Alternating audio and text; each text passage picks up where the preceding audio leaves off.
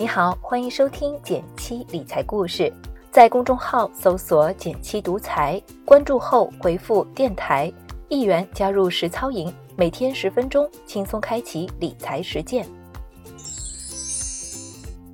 温吞了一阵子的市场最近起了波澜，很多朋友私信问我又跌了怎么办？不知道正在听这期节目的你。面对这几天的暴跌，是选择割肉撤离，变浮亏为真亏，还是趁机加仓呢？欢迎留言一起讨论。我们常说，投资不要受情绪影响，坚持长期投资，这些道理也听了很多遍了。可实话实说，正是因为难做到，所以才很纠结。说到这里，我想起了上学时的一堂课，也许可以成为你事前避免情绪的预防针。那次上课，老师一上来就在黑板上写了两组事件：第一组天气热中暑了，第二组行走中晕倒了。他问大家，都是描述一个同学的情况，哪个是因果关系，哪个是先后现象？这题显然不难，随机选了同学就答对了。天气热导致中暑，自然是因果关系；走着走着晕倒了，就是前后现象。随后，这位老师意味深长地说：“别看这两个概念，你们现在都门儿清，但加上个人立场和情绪，未来你们会无数次搞混他们。”当时没太大感觉，但落入市场涨跌中，想想还真是。长期看来，涨跌都有合理的理由，但具体到某一天是涨是跌，到底涨跌多少，都是个随机事件。单日的涨跌之间，更多是前后现象。并没有那么多因果联系。提前想通了这一点，我自然对某一天的大涨或者是大跌有了免疫，没必要做无用功，不是吗？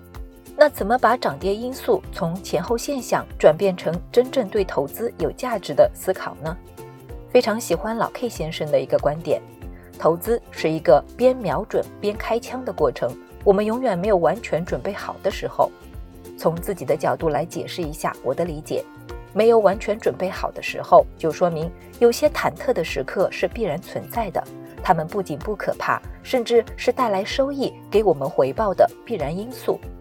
所谓投资需要拥抱不确定性，盈亏同源，说的也是这件事。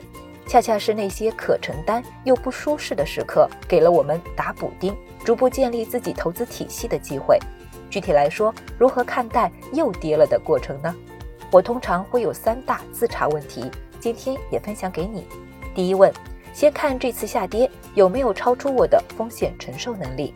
举个典型的例子，年初由于疫情黑天鹅，中美两国股市都有了大幅下跌。之前有朋友买了特别多的某主动基金，但作为投资经验不足一年的他，跌了几天，心态就有点崩了。这样的情况就算是超出他的风险承受能力了，不如适当退出一部分。让自己用涨跌都能承受的仓位来投资，也更容易真正做到长期投资。当然，希望大家可以在投入前就多做一些极端大跌的压力测试，尽量一开始就用更合理的比例来投资。但投资路上且行且调整，也不失为一个好的过程。如果遇到下跌时候特别慌的，可以从这个角度找找原因。第二问。再看这次下跌有没有触发我的买入卖出规则？经常有小伙伴会问，什么是建立自己的投资逻辑、买卖纪律？来说一个很简单的自查方法：每一次波动后，你就提前有了判断程序，可以从容的回答是否要操作，具体怎么操作。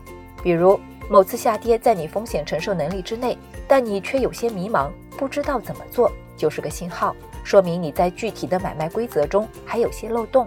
借着这次波动，不妨对此设定一下买卖规则，你就会慢慢形成你的投资纪律。对了，如果你计划卖出，千万不要忘记同时思考一个问题：卖出去的钱再怎么安排呢？多一层思考，你的答案也会不一样。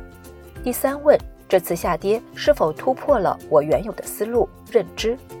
有了前两问，如果某次涨跌让你特别看不懂，那这又是一个新的好机会。帮助你了解新的投资逻辑，认识新的投资方法。最后，希望这三个自查问题可以帮你以不变应万变，更好的回答市场涨涨跌跌应该怎么办这个问题。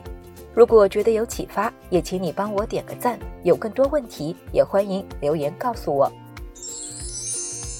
好了，今天就到这里了。最后再提醒一下，微信搜索并关注“减七独裁”，记得回复“电台”，你真的会变有钱哦。